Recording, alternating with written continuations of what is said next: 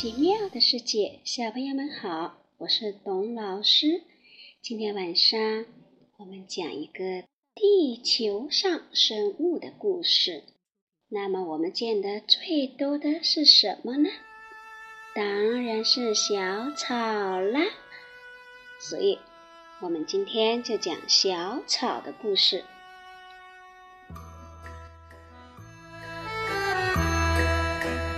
小草笑了，春天来了，小草绿了，在花坛的花也开了。小鸟从南方飞回来了，在高大的树枝上忙着做窝。小朋友们在温暖的阳光下玩耍。很快，一天过去了。天渐渐的黑了下来，小鸟正准备睡觉，忽然听见了一阵阵哭泣的声音。小鸟顺着哭声来到了花园里，原来是小草弟弟在哭。小鸟问小草。你生病了吗？小草一边哭一边回答：“是的，我的头被小朋友们踩得好疼，背也直不起来了。”原来，小草刚长出来时，叶子嫩嫩的。每年的这个时候。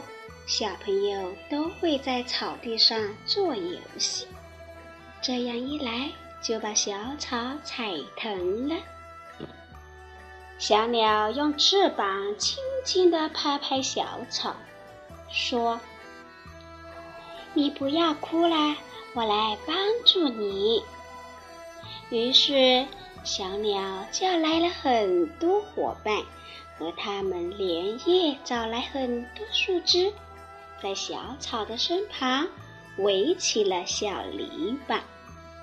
小鸟对小草说：“你放心的休息吧，不会再有人来踩疼你啦。”小草停止了哭泣，咧开小嘴笑了。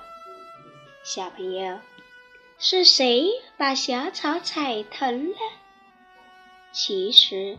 小草和我们人类一样，也是有生命的。